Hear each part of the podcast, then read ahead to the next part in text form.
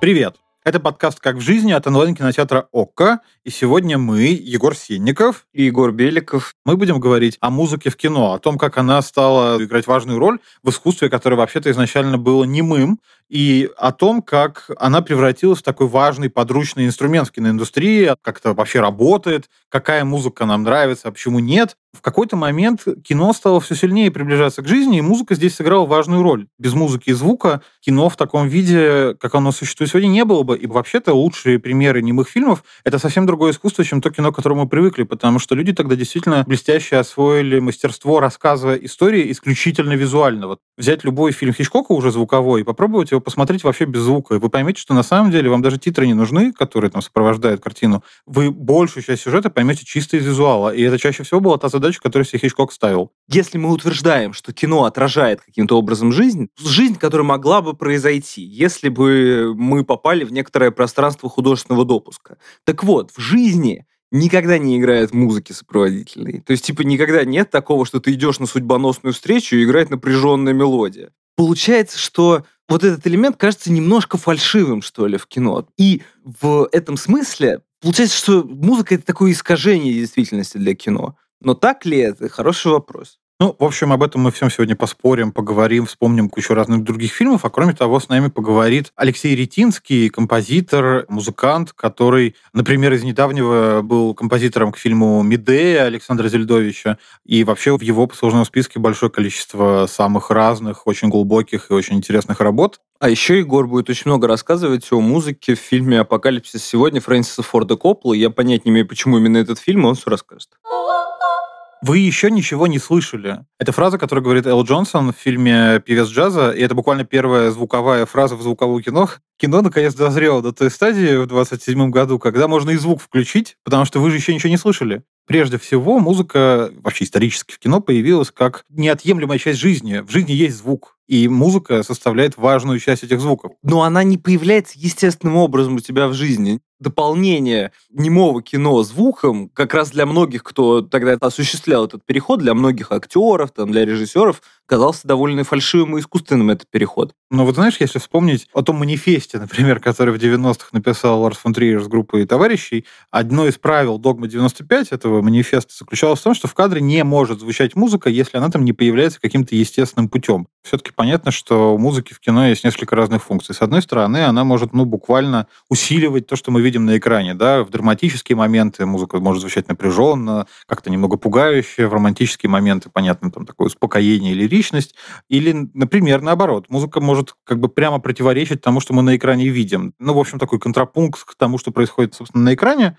И, кроме того, конечно, есть еще вариант такой, что музыка может быть абсолютно самостоятельным произведением. Это, знаешь, еще, мне кажется, часто бывает, когда, допустим, это, конечно, больше все-таки про артхаусное кино, когда кинематограф и музыка здесь как совместное творчество. То есть музыка не обязательно там следует тому, что происходит на экране, или там ему противоречит. Она живет несколько своей жизнью, но в том же мире, в котором живет основная картина. Мне кажется, по крайней мере, так. Не согласен, что это всегда происходит в авторском именно.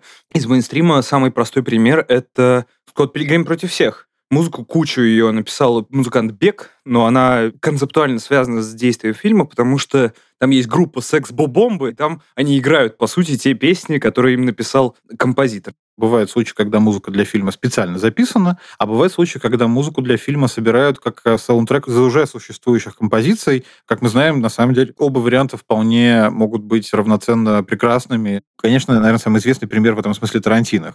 О том, что проще — написать музыку к фильму с нуля или использовать уже готовые саундтреки, мы спросили у Алексея Ретинского. Разумеется, сложнее написать с нуля, потому что когда ты берешь э, готовые саундтреки, здесь потраченных пота и крови не только твои присутствуют, а целого сонма артистов, композиторов и так далее. Да? То есть это как в случае Тарантино или как в случае Балабанова, речь идет о zeitgeist эпохи, да? когда ты даешь целый срез, чем живут люди, что они слушают, Разумеется, в данном случае один бы композитор с этим никак не справился. Ну, и перед Тарантино в подобных случаях не стоит такая задача. Их интересует ухватить сайт-гайд за хвост, понять, в чем эссенция этого времени. Сложнее, э, разумеется, такую обобщающую картину сделать одному композитору. То есть все зависит от задач. Ничто не хуже и не лучше в данном случае. Сложнее самому на своих плечах все нести и пытаться, более того, на шпагате этом самом, пытаться выявить разностилевые, разножанровые какие-то музыкальные особенности одному человеку. По сути, это разговор о том, что музыка — это самостоятельное произведение. Даже подборка треков, которые не написаны специально для твоего фильма, но собрались в итоге вот этот альбом саундтрека, вот, и важно оценивать их не только совместно, то есть часто бывает так, что ты не можешь в голове отделить музыку от фильма, потому что, ну, она слишком помогает драматургически. Это как вот то, что делает Ханс Циммер часто для своего кино. Вот как Циммер описывает свое видение саундтрека «Дюны».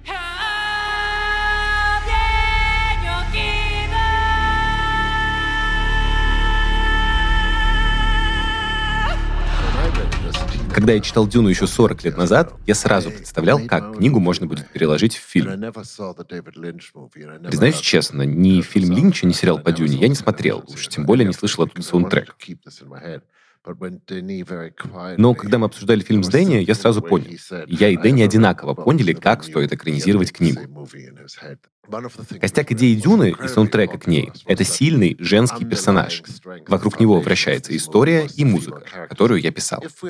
Несмотря на то, что это музыка другой планеты, основа в ней та же — это голос. Саундтрек фильма вращается вокруг женского хора. Написать музыку к Дюне было моей большой мечтой. Я написал кучу вариаций, даже создавал собственные инструменты, чисто для этого саундтрека. И постоянно повторял, эта музыка не из нашего мира, она должна звучать особенно. В каком-то смысле музыка к Дюне создала новый язык повествования. Мы не понимаем на нем ни слов, ни выражений, но чувствуем за ними эмоции.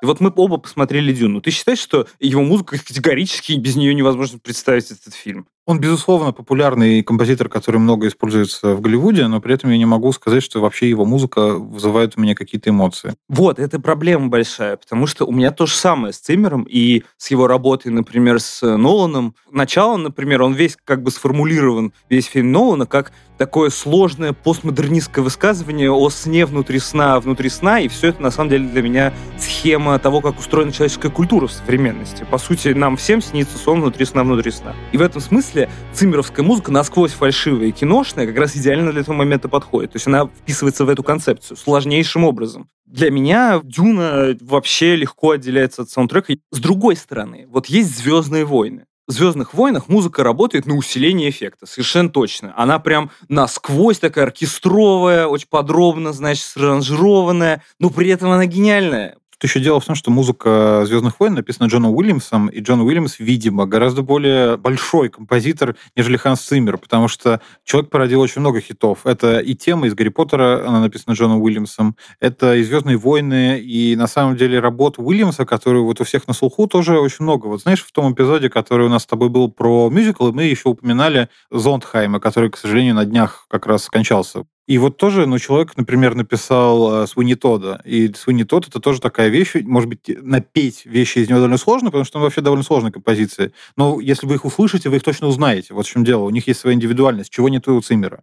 По-моему, самое время поговорить немного о фильме «Апокалипсис сегодня» и вообще объяснить, почему мы его выбрали. Ты его выбрал, не я. Я до сих пор недоумеваю, если честно. Еще раз, что такое музыка к фильму «Апокалипсис сегодня»? Чаще всего это аранжированные реальные песни. При этом там есть еще довольно некоторое количество оригинальной музыки, написанной для этого фильма, причем писал очередной родственник Копполы. Почему интересен «Апокалипсис сегодня» с этой точки зрения? Он ставит перед нами проблему, о которой мы поговорим и с Алексеем Ретинским, и друг с другом поспорим. В этом фильме очень много саунд-дизайна, потому что звукорежиссурой в этом фильме занимался Уолтер Мёрч, великий абсолютно звукорежиссер.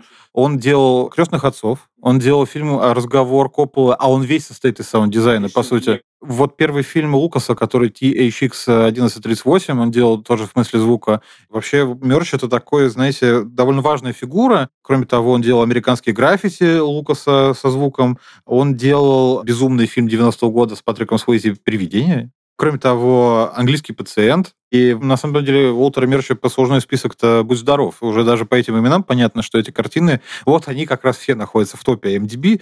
Я не уверен, там в первом фильме Лукса, но вот американский граффити точно там где-то есть.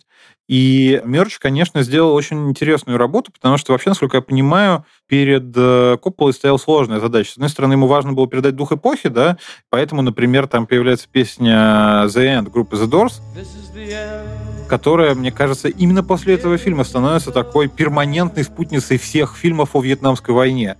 Вот какой фильм не возьмите э, про Вьетнамскую войну, вы там услышите группу The Doors, потому что она, видимо, хорошо попадает в момент эпохи, да, с одной стороны мы видим там хипующих, протестующих людей в Америке, с другой стороны люди воюют в Штатах, и вот это несовпадение немного лиричной, немного грустной песни Джима Моррисона с тем, что мы видим на войне, видимо, это то, что так привлекло в ней конкретно Копполу во время создания фильма.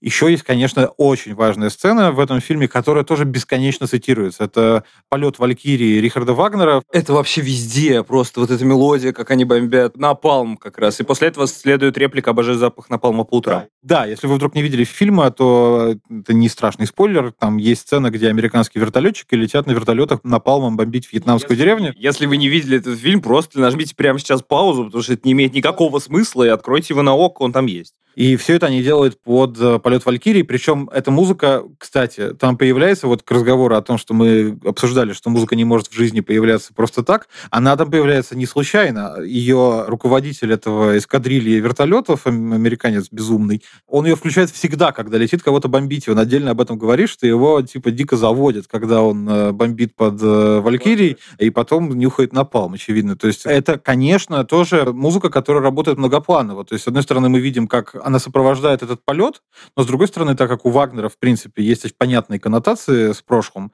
связанные с э, прошлым нацистской Германии, мы видим, что вертолеты уничтожают вообще-то мирную деревню в этот момент. Кстати говоря, мне кажется, что фильм «Апокалипсис сегодня» отнял у этой мелодии, у полета Валькирии, значение то, которое ты говоришь. Ну, то есть оно превратилось больше в музыкальное сопровождение для любого полета. Например, никогда не забуду уникальную сцену из фильма «Ранго», где ящерицы летают на птицах, и все это сопровождается полетом Валькирии. То есть, по сути, сегодня это уже превратилось в кинотроп, в том числе благодаря культовости этой сцены, как мне кажется, у Коппола. Да, и вообще этот фильм, ну, какие там еще есть важные треки? Там есть трек The Rolling Stones I Can Get No Satisfaction, он звучит в тот момент, когда герои плывут по этой бесконечной реке. И есть еще важная сцена, связанная с тем, что там в одном из моментов фильма герои видят, как э, на какой-то отдаленный блокпост американских солдат во Вьетнаме привозят девушек из плейбоя. Там в целом все выглядит довольно страшно. То есть мы оказываемся в каком-то уже практически на передовой, там совершенно озверевшие безумные люди, и в это озверевшее безумное пространство приезжает героиня плейбоя с каким-то то ли сутенером, то ли продюсером, по нему непонятно. И они все там танцуют под э, трек Flash Cadillac с UZQ, и все заканчивается очень плохо, потому что солдаты, естественно, лезут к девушкам из плейбоя с понятными целями, и все приходится прерывать и улетать на вертолете. И как бы это тоже такая история, мне кажется, когда музыка и совпадает, с одной стороны, стороны, с темой, но и в контрасте с ней, потому что она показывает вот это безумие войны. Я переоценил эту сцену для себя, когда посмотрел одну серию сериала «Луи». Я не уверен, что его, кстати, можно вообще посмотреть легально в России. Это сериал Луи Сике, о котором сегодня не принято говорить. Там была гениальная серия, где его нанимают на подобный тур, для американских солдат, расквартированных в Афганистане. И с ним летит, ну, какие-то тоже две женщины, кантри-певец. И это все настолько последнее, за что может ухватиться человек в нормальности как раз. Несмотря на то, что вся ситуация, где они выходят перед публикой либо на сцену, либо они вообще один раз выступают в палке, настолько ненормально. Но при этом то, что их помнят, о них не забыли, это как раз, мне кажется, редчайшим примером нормальности в этом фильме, в «Апокалипсисе сегодня». Надо отдельно отметить, что в фильме «Апокалипсис сегодня» есть и оригинальная музыка, а кроме того, есть довольно здорово сделанный саунд-дизайн, потому что занимался Уолтер Мерч. Не, ну там много было. Мы мало что сказали про House of the Rising Sun, там было... Э, Surfin' Safari, Beach Boys, э, действительно это все есть. И это действительно дает, ну, контекст эпохи. Надо, конечно, отдельно это исследование провести, но просто посмотреть, что песня Time of the Season постоянно звучит в разговоре и в изображении Вьетнамской войны. Просто группа Zombies, Time of the Season. Она звучит перманентно. Вы ее можете услышать типа и в Форесте Гампе, и во взводе, и, в общем, абсолютно где угодно вы ее услышите. И даже она уже настолько навязла в зубах, что это даже пародирует в условных каких-нибудь Симпсонах. Она становится таким тропом, который как бы уже самоочевиден. А почему? Я думаю просто из-за того, что то настроение, которое смог Коппола собрать в этом фильме, оно действительно удачно совпадает с изображением Вьетнамской войны, и все это стали заимствовать, так или иначе. Что касается оригинальной музыки, она, конечно, скорее про ощущение вот этой тревоги, постоянно усиливающейся. Там же в начале сложный довольно музыкальный момент, когда мы видим, как герой Мартина Шина сходит с ума в гостиничном номере в Сайгоне, пьет, э, бьет себя об стены и режет себе руки зеркалом. Он это делает под трек The The End группы The Doors, но этот трек в какой-то момент переходит в такой иммерсивный саунд-дизайн, где на него накладываются звуки вертолетов, звуки какого-то шума джунглей, дождя, и, в общем, все это на самом деле довольно сложная музыкальная штука. И вот эта часть, мне кажется, даже еще более важная, потому что как превратить саунд-дизайн в важную часть музыки, мы, кстати, говорили об этом с Алексеем Ретинским, и я вот в этом месте предлагаю послушать, что он думает по поводу того, как саунд-дизайн работает в кино. Несмотря на то, что я композитор, как это ни парадоксально, я скажу, что вышка в режиссерском смысле, когда в кино вообще нет музыки. Что не означает ни в коей мере, что если музыка есть, у большого режиссера, что это хуже. Нет. Но если музыки нет в кино, то знайте, что это намеренное, совершенно осознанное ограничение режиссера, который говорит себе, что я всего достигну только инструментами кинематографа. Потому что как в плохих картинах происходит? Там, где провис у режиссера, драматургический провис, там музыка спасает просто сразу. Но это не лекарство, а это скорее отодвинуть проблему на завтрашний день. Я могу дать такие примеры очень важных для меня режиссеров и картин, в которых нет музыки. Разумеется, это классик Робер Брессон, например, «Карманник», «На удачу Балтазар». У него, как правило, собственно, как и у Ханеке, музыка звучит только на титрах. Ханеке, у которого в фильме «Скрытая», потом «Забавные игры», потом «Белая лента», музыка не используется совершенно осознанно. То есть ей нет места, потому что настолько точная полифоничность, драматургическая выверенность, что музыка скорее бы, ну, это масло, масляная, она бы туда просто не встала. Хотя в последнем или предпоследнем фильме вот «Любовь», там музыка звучит, потому что главный герой, например, любит Баха. Да, это уже другое, но это закадровое. Как пример того, когда музыку заменяет невероятного уровня аудиодизайн, я бы дал Отара и Василяне. Я выключал картинку и ставил только звук. И это потрясающе. Потрясающе, ну, ну, там как примеры «Фавориты Луны», «Охота на бабочек», да и все, собственно, фильмы, практически все. Можно вспомнить Зигу Вертова, например, гениального, у которого в некоторых фильмах вообще нет звука по факту, потому что они немые, но мы понимаем, что монтаж, в принципе, делается за счет музыкального ритма. Это тоже великий пример. Например, возьмем симфонию Донбасса, где, кстати, звук есть, э, там звуки машин записаны и так далее. И это великий пример того, как человек формирует из индустриальных звуков, он формирует практически звуковую скульптуру. Абсолютно согласен, кстати, с Алексеем. В этом смысле это как сюжет в кино, кстати говоря. Как раз сделать фильм вообще без музыки, это как сделать фильм вообще без сюжета. Ты не драпируешь свою художественную идею, которую не всегда можно вербализировать. И в этом смысле музыка — это исключительно для меня символ подавления зрительской любознательности. Если в фильме играет музыка, которая работает на усиление, то она как раз про то, что типа, да забей, мы тебе сейчас все расскажем, что тебе чувствуют. Вот здесь тебе плакать, вот здесь тебе смеяться, вот здесь тебе переживать. Круче, когда музыка рассказывает не такие простые вещи, как я описал, как это происходит в фильме «Медея», вот, который сейчас все еще идет в прокате, и там музыка намного сложнее устроена. Она создает такой сложный образ, что я не могу его описать. Вот ты можешь описать еще музыку Алексея Ретинского в фильме «Медея»? Учитывая, что Алексей говорил в разговоре с ним, я понял, что это на вопрос, на который так легко не ответишь, по той причине, что действительно это отдельный творческий процесс. То есть здесь ее нужно читать с той же тщательностью, как и сам фильм. Ты знаешь, мне кажется, мы немного ошеломили слушателя нашего, потому что говорили о реально сложно устроенном фильме, со сложно устроенной музыкой, со сложно устроенным дизайном. При этом есть большое количество разных фильмов, которые, ну, прям вот музыка — это важная сюжетная их часть, без которой они вообще не работают, и сложно их представить без музыки. Например, вот классические диснеевские мультфильмы. «Белоснежка», «Спящая красавица», «Золушка», «Алиса в стране чудес», «Бэмби». Вот в каждом из этих фильмов всегда есть центральные песни. А ты можешь себе представить э, классические диснеевские мюзиклы, фильмы, мультфильмы, снятые в 40-х, 50-х, и чтобы там не было этих песен? То есть какую роль там эти песни играют, грубо говоря? Не могу. И любопытно, что Дисней в свое время придумали, наверное, не сам Уолт, кстати говоря, он еще экспериментировал с его фантазию ту же. Как-то любопытно, что они несколько жанров сплели в один, даже переварили в котле, и оказалось, что это единственное то работающее, что может породить собой жанр диснеевский фильм. Мы, когда говорим диснеевский фильм, очень четко представляем себе, что это. А это и мюзикл, комедия, сказка одновременно. Причем музыка играет важную роль, потому что таким образом, как мне кажется, история, которая рассказывается в фильме или мультфильме, отдаляется от реальности, а не приближается к ней, если говорить к теме нашего подкаста, да?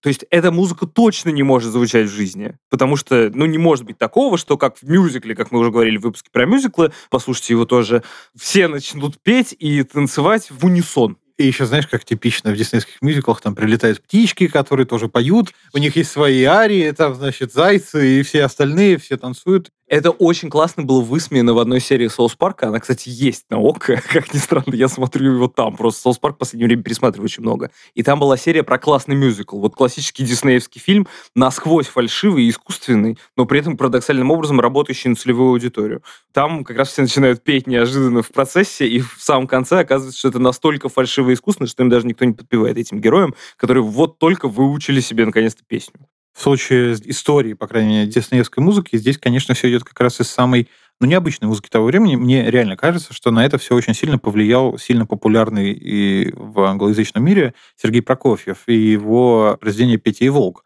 Почему? Потому что он же в самом начале, когда проговаривает в этом произведении правила того, как устроено это произведение, он каждому герою, каждому персонажу, каждому действию присваивает свой инструмент и звук. И для нас, по сути, идет такой рассказ, который вполне себе сочетаем с фильмами Дисней, потому что в диснеевских фильмах тоже у всех героев распределены свои темы. Мне кажется, кажется, что это корни растут оттуда, из довольно авангардной музыки того времени, которая, ну, пытались ее каким-то образом переложить в кино, и в конечном счете вырос же предельно коммерческий жанр. То есть сейчас мы понимаем, зачем нужны песни э, в мультфильмах Диснея, чтобы они хорошо продавались, отдельно там номинировались на Оскар, и все дети в окрестностях пели песню из «Холодного сердца», нет, ну вот то, что их осенило, что нужно так сделать, это на самом деле гениальная догадка, потому что, ну, до них никто не догадался, это факт. То есть получается, что мы нашли с тобой в этом обсуждении еще одну важную роль музыки, она коммерческая составляющая. Не всегда. Она может ей быть отдельной, причем от фильма. Грубо говоря, как песня Селин Дион для «Титаника», она живет уже, видимо, своей отдельной жизнью, это «Heart Will Go On», но, наверное, многим она известна, может быть, даже отдельно от фильма «Титаник». Ну хорошо, но есть все-таки жанр отдельный в кино, который совершенно неотделимый, непредставим без музыки, это мюзиклы. Ну, это просто невозможно. Есть, кстати, кардинальное отличие. Вот на наших глазах произошло некоторое событие в истории кино и в контексте истории мюзикла. Вышел мюзикл, который игнорирует, наоборот, вот то, что нам должно легче становиться от этой музыки, и нам от этой музыки только все хуже, хуже, хуже. Я говорю, конечно, про нет, про который у нас был целый отдельный выпуск, э, послушайте его обязательно. Но вот там как раз радикально другое использование музыки, и музыка тоже радикально другая для мюзикла. То, что придумали в итоге Спаркс э, для этого фильма, Музыка, она должна тебя раздражать, наоборот. Она рассказывает тебе о том, что все не так, что вся история на самом деле не происходила в действительности, не приближает тебя к иллюзии того, что их история, история героев может сложиться благополучно, но все это мы уже очень подробно проговаривали в контексте Аннет. А вот расскажи тогда, как воздействуют на зрителя фильмы вообще без музыки? Ну, то есть такое ощущение, что их очень мало в современности, особенно, потому что легче купить кого-нибудь музыку, чем э, придумывать, как тебе развлекать зрителя в тот момент, когда никто не разговаривает. Хотя есть и фильмы, в которых очень много разговаривают, и там в целом не так уж важна музыка. Есть ли у тебя какие-то примеры того, как можно снять фильм без музыки вообще? Речь идет, конечно, о фильмах э, направления «Догма-95». Там есть музыка почти в каждом, кстати говоря. Она есть и в «Торжестве» Винтерберга, она есть и в «Идиотах» Ларса фон Трира. Они, по-моему, включают ее на магнитофоне. Короче, есть. Это все обман. Ее нету как отдельно врывающейся в контекст повествования вещи. Да, ее нет за кадром, она есть так же, как в жизни. И в этом смысле, мне кажется, это предельно возможный пример того, как в фильме нет музыки, специально написанной и специально устроенной, и она там присутствует так же, как она присутствует в обычной реальности. Все-таки, конечно, речь в данном случае идет про эксперименты. Наверное, если мы покопаемся, это логично найти в фильмах неореализма, где как раз та же примерно лежала идея в основе, э, что и «Догма 95» — предельное обращение, предельный реализм, предельная документальность в показе того, что ты ищешь на улицах, типа «Рим. Открытый город» Расселини того же самого. Это фильм, в котором я, честно говоря, вот сходу не вспомню, есть ли там вообще музыка, которая появляется за кадром просто так это все-таки, мне кажется, ну, такое искусственное ограничение. Радикальный жест, ты считаешь? Ну да, это как, знаешь, вот писать рассказ, в котором все слова начинаются с одной буквы. И ну тут по-другому. Буквы-то дали давно, людям, и можно их все использовать. А музыку дали не так давно кинематографистам. Ну, мне все же кажется, что фильм вообще без музыки, даже в виде звучащей в кадре, но не являющейся специально написанной штукой,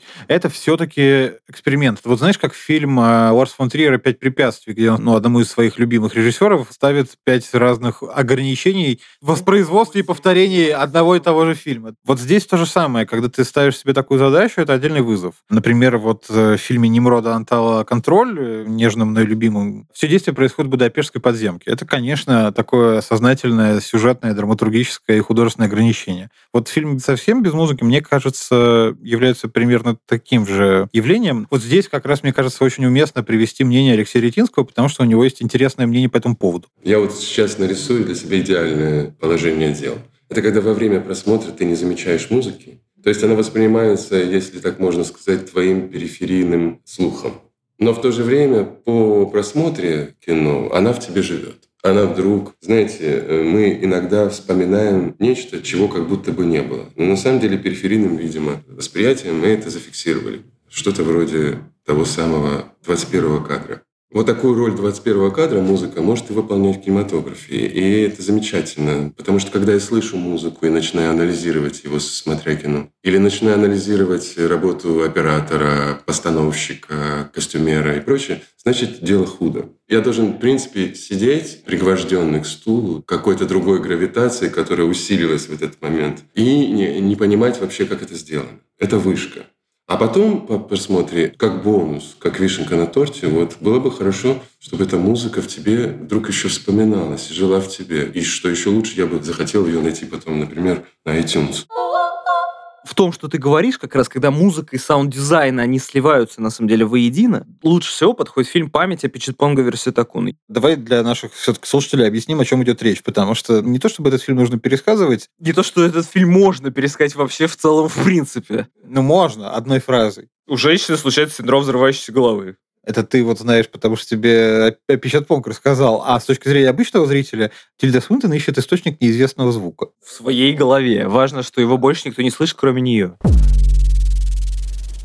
Да, и это, в общем-то, и все. На самом деле, что мы можем сказать по этому поводу? Давай вот что, расскажи, почему вообще этот фильм всплывает в нашем разговоре о музыке? Есть такая штука, называется синдром взрывающейся головы, о котором я уже упомянул. Типа несколько тысяч человек в мире. Они неожиданно начинают в случайный момент времени слышать звук взрыва у себя в голове, когда у тебя как будто взрываются мозги, как я понял из его описания. Это звучит как тинитус, знаешь, вот тоже заболевание, когда слышны звуки в голове. Да, но тинитус чуть более распространен, потому что это искажение слуха, которое... Есть просто такой фильм Данила Зинченко, поэтому мы знаем об этом. Вам его тоже не обязательно совершенно смотреть. Короче, у тебя портится барабанная перепонка, и ты начинаешь слышать искажение звука просто потому, что ты стареешь. Ну, то есть это бывает у многих. Это как старческая слепота. А вот э, для синдрома взрывающейся головы нормального описания медицинского еще не подобрали в итоге. А с Эпичетпонгом это вот фигня случилась в колумбийских джунглях. И при этом он решил снять об этом фильм. Стиль Свинтон в главной роли, где с ней случается то же самое, опять-таки, в Колумбии, и она идет к звукорежиссеру,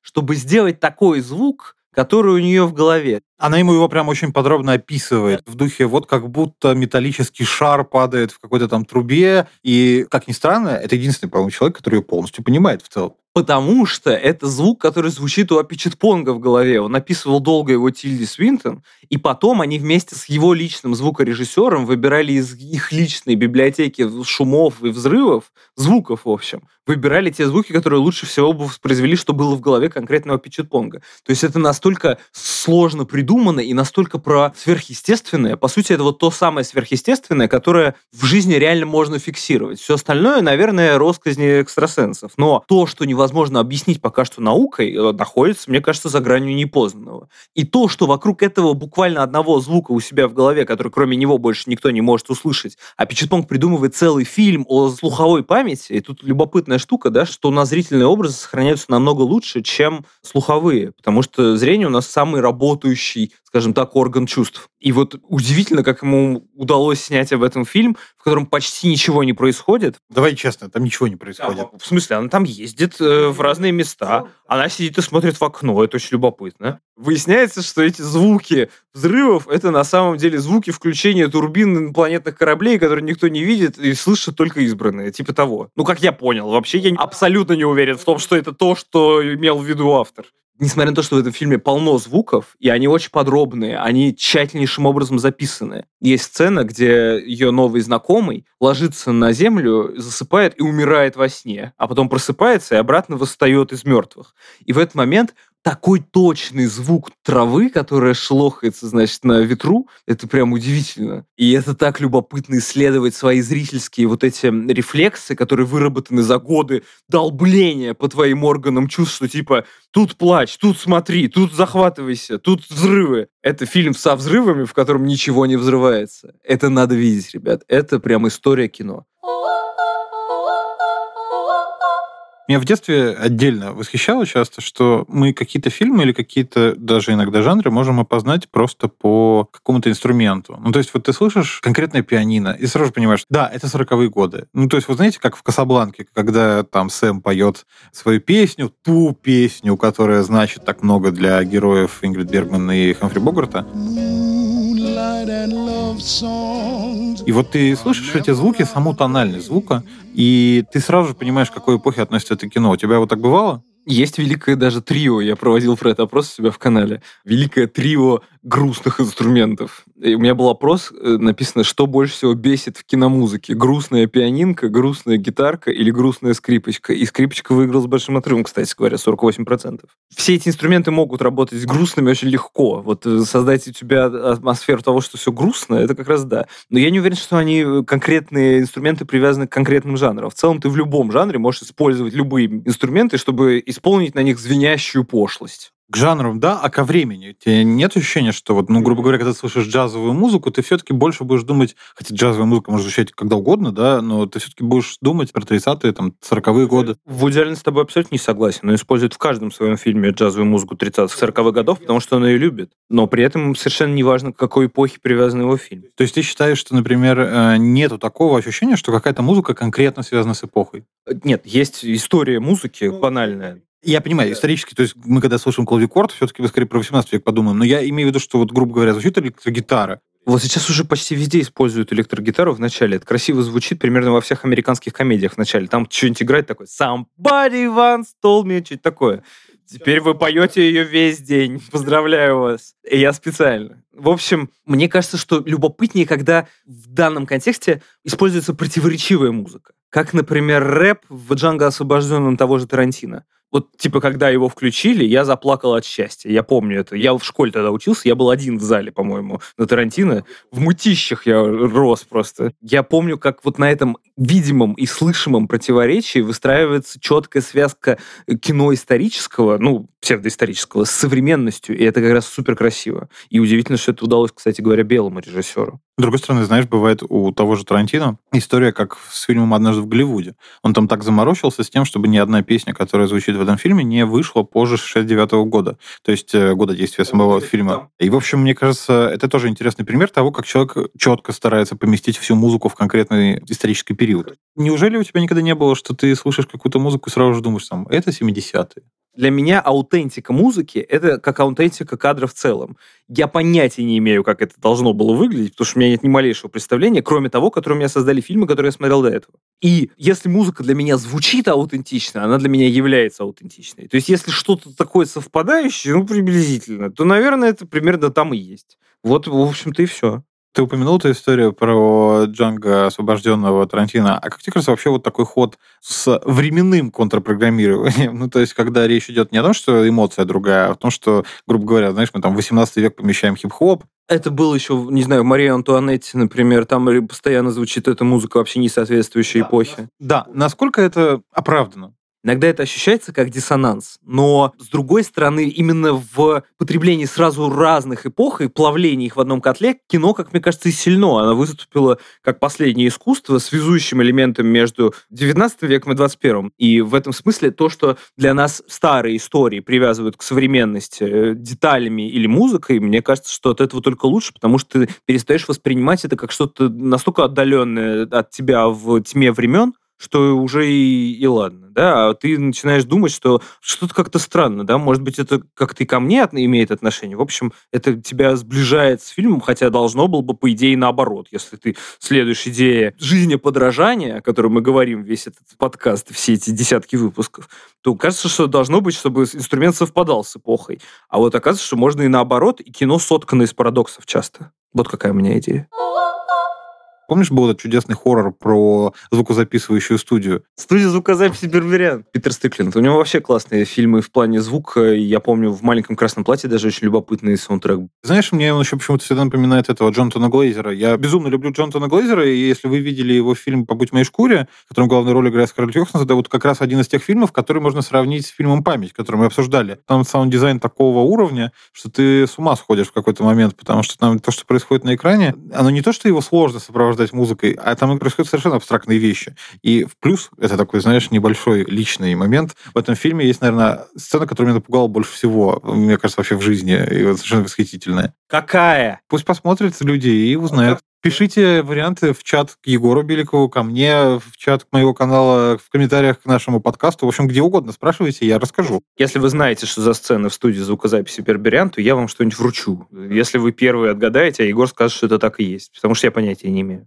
Да, так вот, мы с тобой уже столько всего говорили. Давай попробуем не то чтобы подытожить, а скорее привести какие-то правила. Вот мы критикуем кино. Как критиковать музыку в кино? Как определить, хорошая она или плохая? То есть должен быть какое-то правило. Вот, знаешь, ну, тоже часто говорят, что вот если ты после фильма музыку только запомнил, значит, фильм так себе, а музыка нормальная. Ну, у меня такое в голове, что если ты помнишь четко музыку, что она как-то так отбивалась от фильма, то значит, что она плохо туда вставлена. Это как мы вспоминали в подкасте про землю кочевников, что там, ну, объективно пережаренная эта музыка, которая там звучит в процессе фортепианная. Она любопытная и концептуально попыталась, во всяком случае, Хлоя Джао привязать ее к тому, что у нее происходит в кадре, но по сути-то у нее это правда не получилось. Хотя фильм замечательный. И вот бывает как на противоречиях так. Но я люблю воспринимать все концептуально. То есть, типа, если была какая-то глобальная мега-концепция в фильме, которую тебе пытаются внушить, то тогда тебе пытаются внушить посредством всего сразу. И картинки, и актерской игры. И, и я не люблю, когда в рецензиях разносят. Типа, знаешь, ну, режиссура так себе, зато актерская игра на высоте.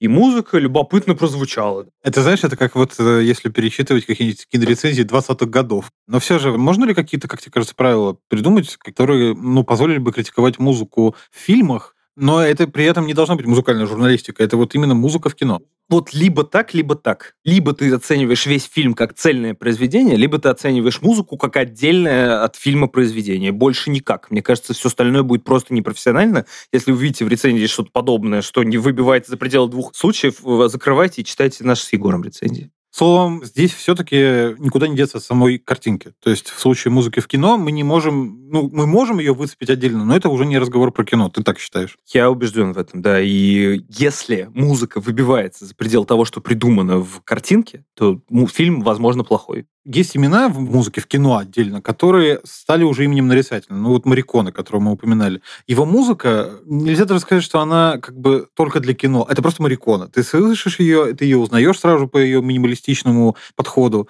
Вот в таких случаях мы говорим все-таки тоже о музыке только для кино, или это уже музыка, которая вырвалась с экрана и живет своей отдельной жизнью? Вот Мариконы как раз умудрился вырваться за пределы вот этого экранного пространства, да, потому что, по сути, он сделал себе состояние натуральное и я не осуждаю его ни в коем случае, зарабатывать не стыдно, тем более на своей гениальности объективной. Вот он выбился за пределы фильмов и начал сам гастролировать с э, оркестром и играть. Вот он был один такой. Очень можно мало вспомнить кинокомпозиторов, которых хотелось бы слушать отдельно. И в этом смысле они, с одной стороны, возвращают тебя в мир того зрительского образа, который ты видел, который у тебя с этой музыкой ассоциируется, но, с другой стороны, она и воспринимается и отдельно. И вот это уже высочайшее мастерство. Надо как-то подвести итоги, и мне кажется, что мы с тобой столько всего разного о музыке рассказали, то есть она у нас и иллюстративная, и она контрпрограммирование, и она сопровождает нас, и она может быть вообще отдельным произведением. Вот ты сегодня что-то новое узнал? Вот то, что говорил Ретинский, мне кажется, это настолько глубокий взгляд вот в то, что как раз непознаваемое, в то, что пытается понять Апичетпонг в своем фильме «Память».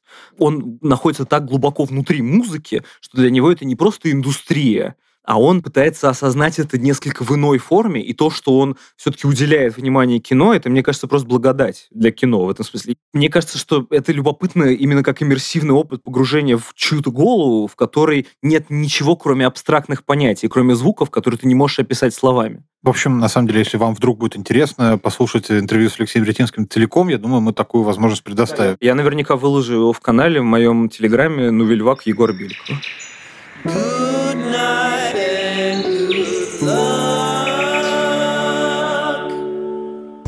Это был подкаст «Как в жизни» от онлайн-кинотеатра ОККО. Меня зовут Егор Беликов. Меня зовут Егор Синников. И сегодня мы спели для вас в унисон выпуск про музыку в кино. Мне кажется, получилось супер любопытно, много инсайтов. Если вам что-то особенно понравилось, расскажите нам об этом. Спасибо, пока. Пока.